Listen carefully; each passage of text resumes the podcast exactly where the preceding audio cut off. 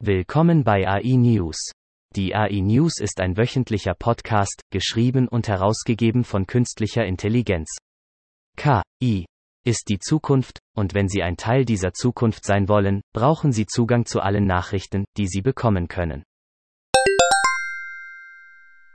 Die Parkinson-Krankheit ist notorisch schwer zu diagnostizieren, da sie hauptsächlich auf dem Auftreten motorischer Symptome wie Zittern, Steifheit und Langsamkeit beruht.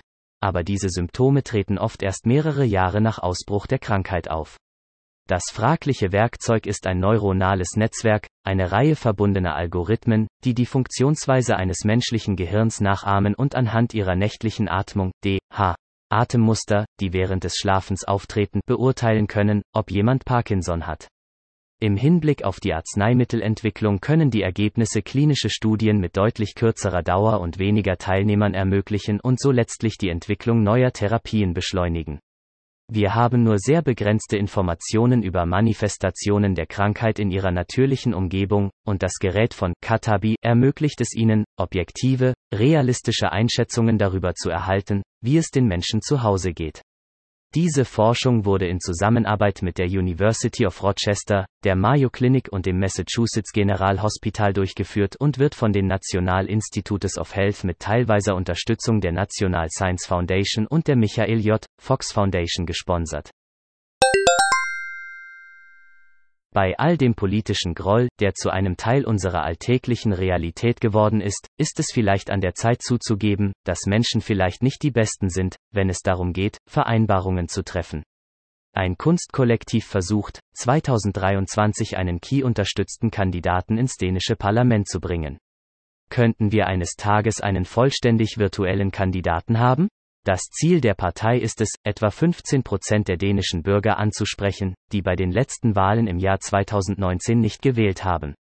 Die Art und Weise, wie die synthetische Partei die Idee von Computer Lars verwendet, ist für einen Parteisekretär, der spiegelt in gewisser Weise die Key-Technologie wider, die auf eine bestimmte Kultur weißer, mächtiger Männer ausgerichtet ist, und liefert im Wesentlichen einen selbstreferenziellen Kommentar zu den Machtstrukturen, die für die Art der Untersuchung von Kunst und Politik, die die Gruppe vorsieht, vorhanden sein müssen macht.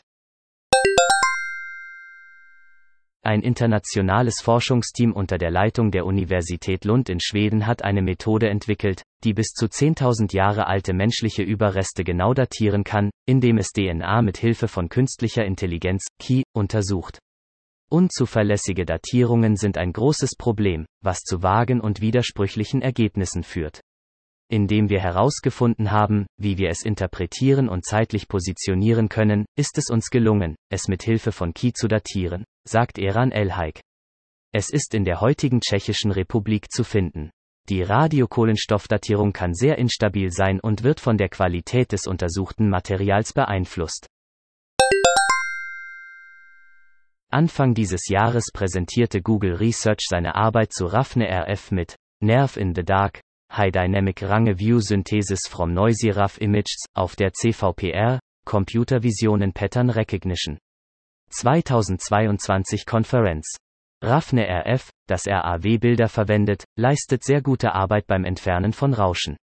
In der Zwischenzeit weist Google schnell darauf hin, dass Raphne RF mehr als ein Denoiser ist und die Kameraposition variieren kann, um die Szene aus verschiedenen Winkeln zu betrachten, sowie Belichtung, Tonmap und Fokus zu variieren insbesondere, rendern synthetischen Defokus mit genauem Bokeh-Effekte.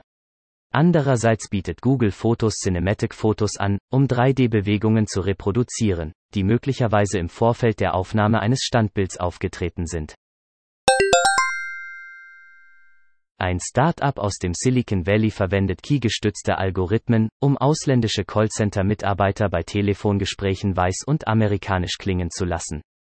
Das System des Unternehmens nimmt dem Callcenter-Mitarbeiter jedoch nicht nur einen Akzent. Es verändert das gesamte Gespräch, damit der Mitarbeiter wie ein Voice-to-Text-Softwareleser klingt. Als er dort arbeitete, war er mit täglichen Vorurteilen konfrontiert, die mit seinem Akzent verbunden waren.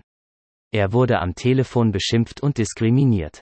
Eine der langfristigen Auswirkungen ist die Auslöschung von Menschen als Individuen, sagte Datenschutzforscher Chris Gilliard gegenüber The Guardian. Vielen Dank fürs Zuhören. Kommen Sie zu uns auf www.integratedAIsolutions.com, um die Gegenwart zu verstehen, die Zukunft vorherzusagen und sie zu Ihrer eigenen zu machen.